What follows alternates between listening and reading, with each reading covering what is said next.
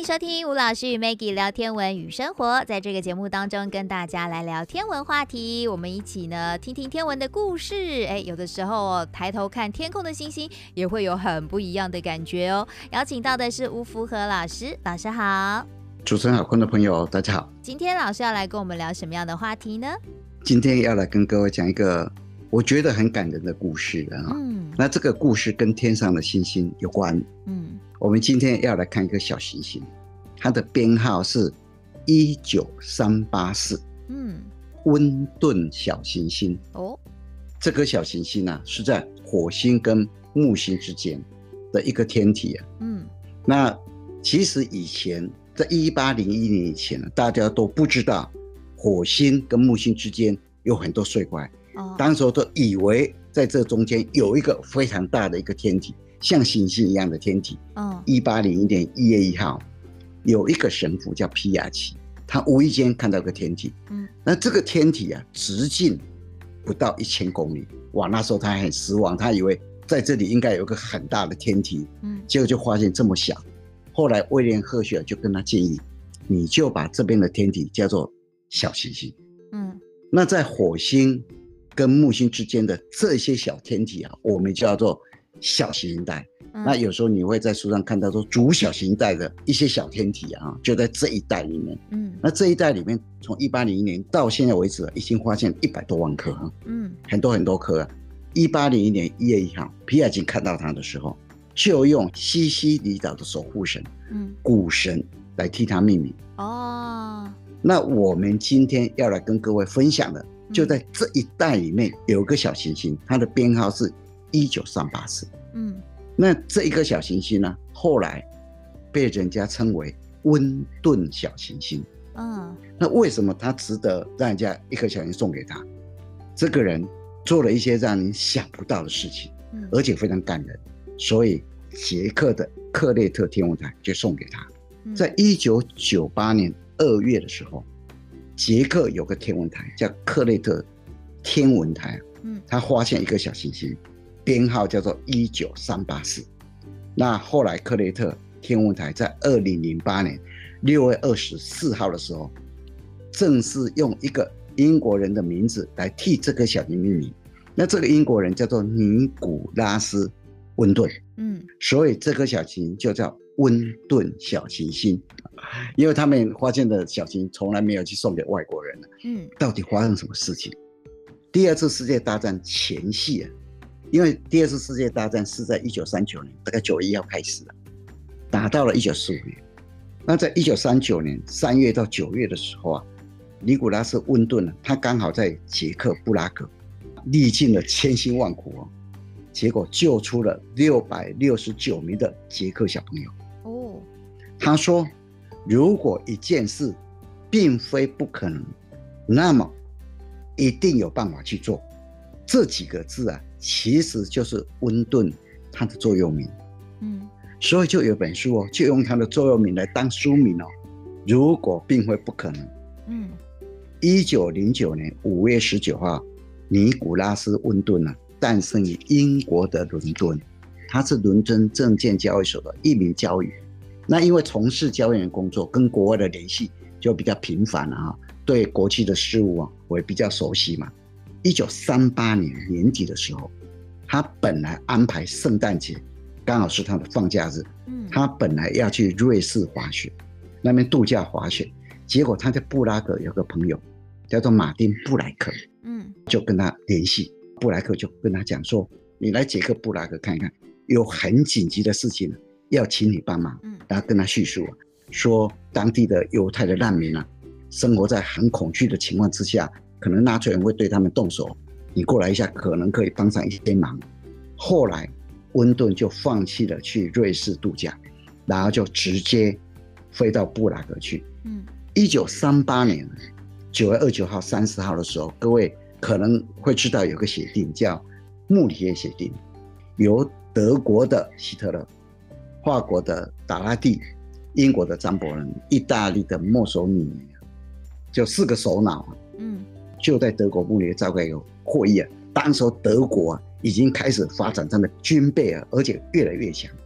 其实啊，奥匈帝国没落以后啊，当时候捷克跟斯洛伐克他们就同意合并成一个国家。嗯，后来到现在，捷克跟斯洛伐克它是分开的，斯洛伐克是一个国家，捷克是一个国家。不过在那个时候，捷克跟斯洛伐克是在一起的。嗯，那英国、法国、意大利都知道，德国现在很强。嗯，那他有一些要求，你如果不同意他，可能欧洲整个会动荡不安。那当时候德国就提出要求，他说捷克斯洛伐克的苏台德地区，那些领土要归给德国。苏台德地区就位于捷克跟德国中间的那一块缓冲地带，大家签了一个协定。那德国只要得到这个土地以后，就不会在欧洲的其他地区兴风作浪。嗯，那其他三个国家的首脑认为，只要同意他，欧洲就可以保平安了。那他们英国、法国、意大利就采取了缓进主义，我们叫姑息主义。嗯，就签协定，苏台德地区啊，割让给德国，叫做慕尼黑协定。嗯，当时候那三个国家认为，只要跟德国签了慕尼黑协定以后，欧洲整个就平安了。张伯伦从慕尼黑飞回伦敦的时候，他一下飞机哦，就拿着慕尼黑协定呢，说欧洲从此就什么平静了、安全了，就这样子啊，非常非常讽刺啊哈。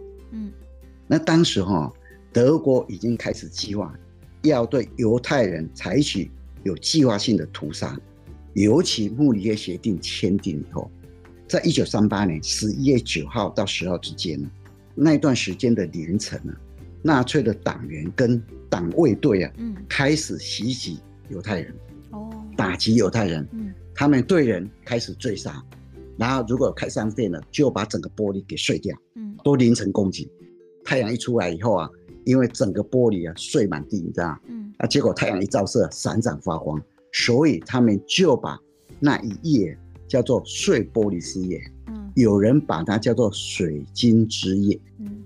苏台的地区得到以后，德国他其实要把它当做开始攻击欧洲的一个前哨战。嗯，那后来因为整个局势啊都是非常混乱嘛，有一些犹太人已经被纳粹列为黑名单。后来温顿就接受朋友的建议，来到了布拉格。来到布拉格以后，他就没有去瑞士滑雪啊。一九三九年到了布拉格以后，他就看到从苏台德地区逃出了很多犹太的难民。嗯。然后他很快的哦，就在布拉格，他下他的饭店地下室啊，组成一个帮助受纳粹威胁犹太人的小朋友，成立了一个组织，他就开始啊，要帮忙这些小朋友送到各个国家去啊。犹太人知道这件事情以后啊，从早到晚啊，就哇送来了很多小朋友的资料，排了很多人啊，在那边开始要登记啊。那温顿开始就马不停蹄的开始工作，那。他也不知道小朋友送到哪里啊，他就开始写信，写给各个国家，希望他们能够接收从苏台德地区啊逃出来这些难民的小朋友啊，甚至写给罗斯福哎，嗯，那当时罗斯福回信给他，他不接受，几乎每个国家都拒绝，嗯，只有英国同意。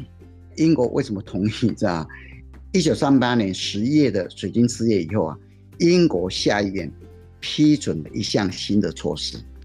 他容许没有成人陪伴的十七岁以下的难民可以进入英国，但是是有条件的，每一个小朋友要支付五十英镑的保证金。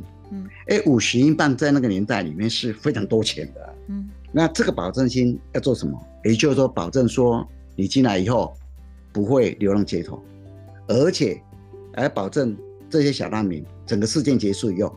要回到他原来国家去，那当时哦，温顿看到英国同意开始筹钱安排回到英国去的一些一些家庭，然后他就开始登广告，马不停蹄的工作，就是登广告在英国找寄养家庭哦。对，找寄养家庭。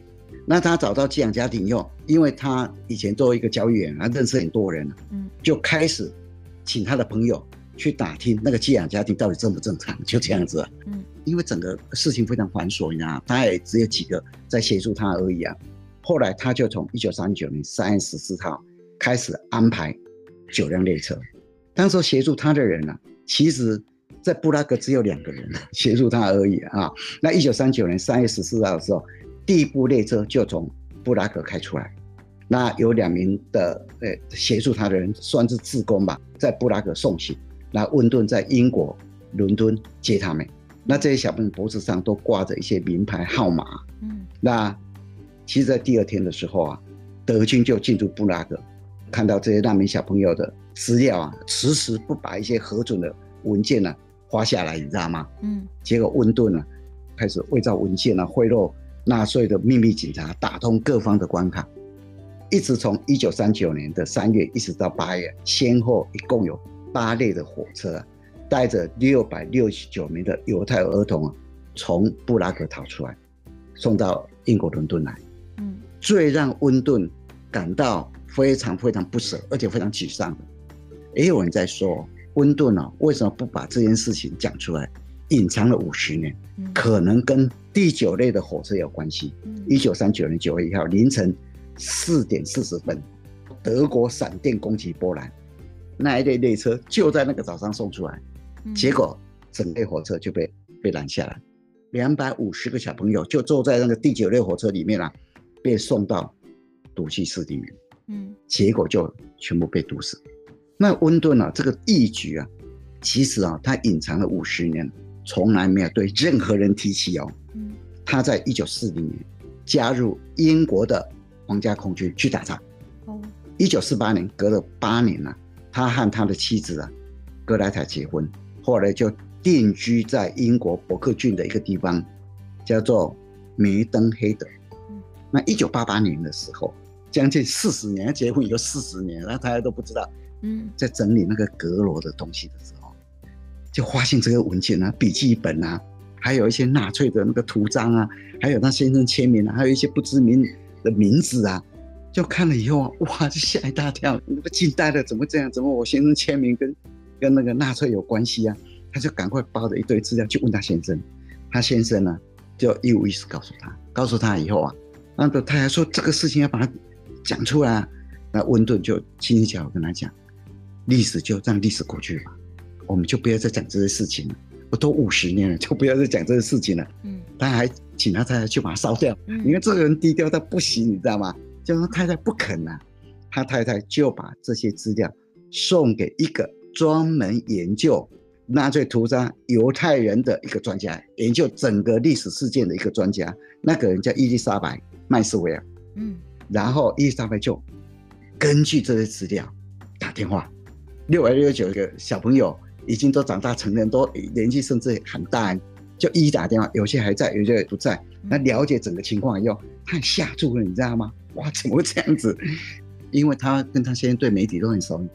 一九八八年，七十九岁的温顿啊，就被人家设计，他们就联络 BBC，一个在周日非常流行的节目，叫做《那是生活》，然后就跟温顿讲说，我们想跟你聊聊二次大战的事情啊。那请你来一下，然后就联络那个六百六十九个小朋友还在世的，他们就让温顿坐在第一排的第一个位置。那旁边人大家都各自不认识啊，也不认识温顿啊，他也不知道谁救他出来啊，完全不知道啊。大家全部坐在那里，还在世的全部坐在那里。结果主持人啊，那个人啊叫做艾斯特兰泽文。节目开始的时候，他就开始叙述这一段，讲讲讲讲讲了以后啊，突然呢。主持人就跟他讲，他说：“维拉迪亚曼特，你知道温顿现在在哪里吗？”其实啊、哦，他们故意设计的。维拉迪亚曼特就坐在温顿旁边，就跟他讲，旁边那位先生就叫温顿。哇，那个维拉迪亚曼特啊，那时候兴奋的不得了。我也去看过影片里，哇，就拥抱他。温顿那时候整个愣住了，你知道吗？那结果就被人家设计，他也搞不清楚状况，为什么会？来参加这个节目，那是生活的节目，因为当时在英国 BBC 这个节目是非常热门的，其他人也不知道，哎，到底怎么回事啊？不肯让他知道，让他知道他也不肯来啊。而且我一讲哟，整个叙述完了以后，他们才知道原来温顿救了他的人。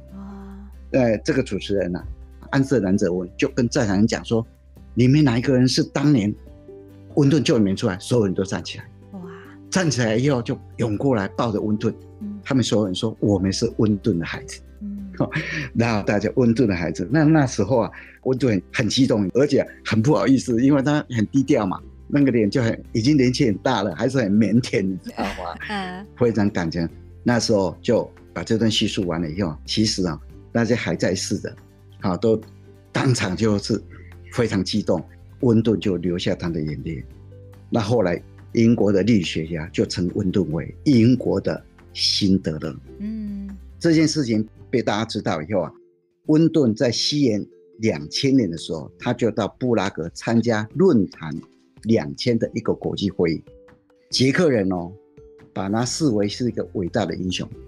当时候有三万五千多名的学生哦签字，希望他成为诺贝尔和平奖的一个候选人。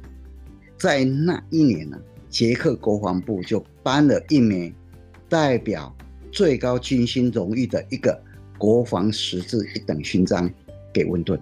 嗯，而且还特意哦替温顿举行了只有其他国家的。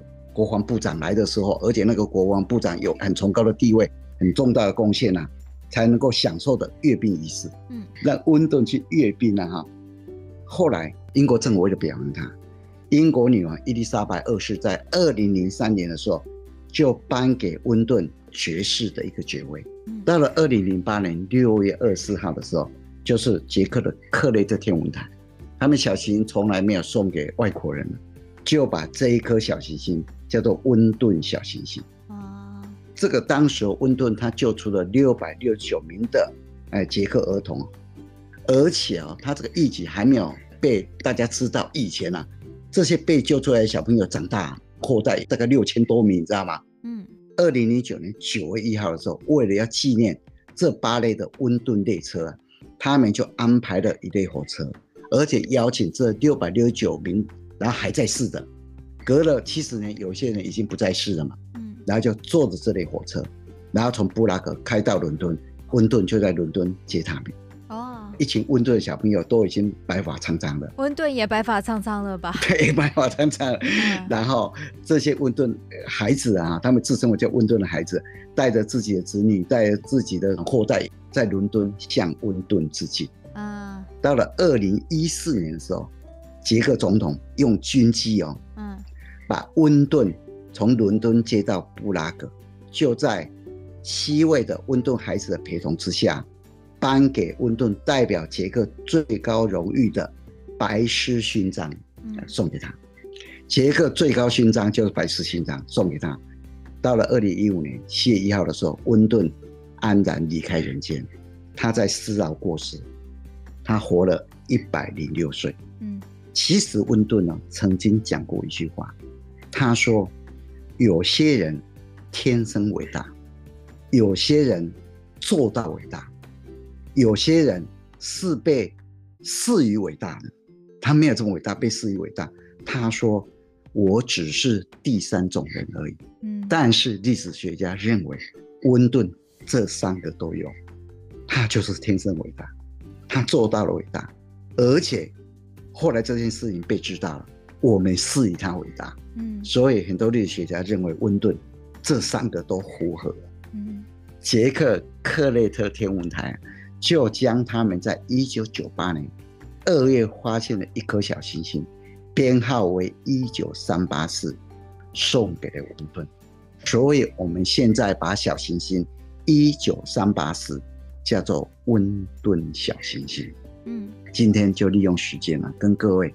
分享这个非常感人的故事啊，因为以前啊，我常常在节目里面跟各位分享小行星嘛，尤其这个故事啊，每一次想起一九三八四的时候，想起它背后的故事的时候，有时候常想，怎么会有人愿意这么做？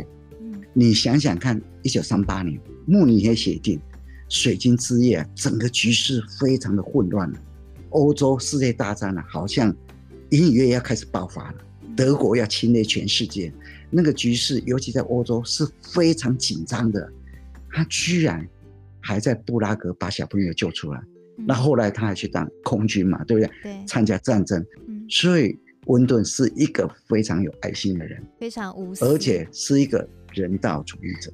而且那时候一个小朋友要五十英镑，嗯，那些家庭也不见得有五十英镑啊，那不够钱，他要去筹钱呢、啊。还好他是个交易员，证券交易员。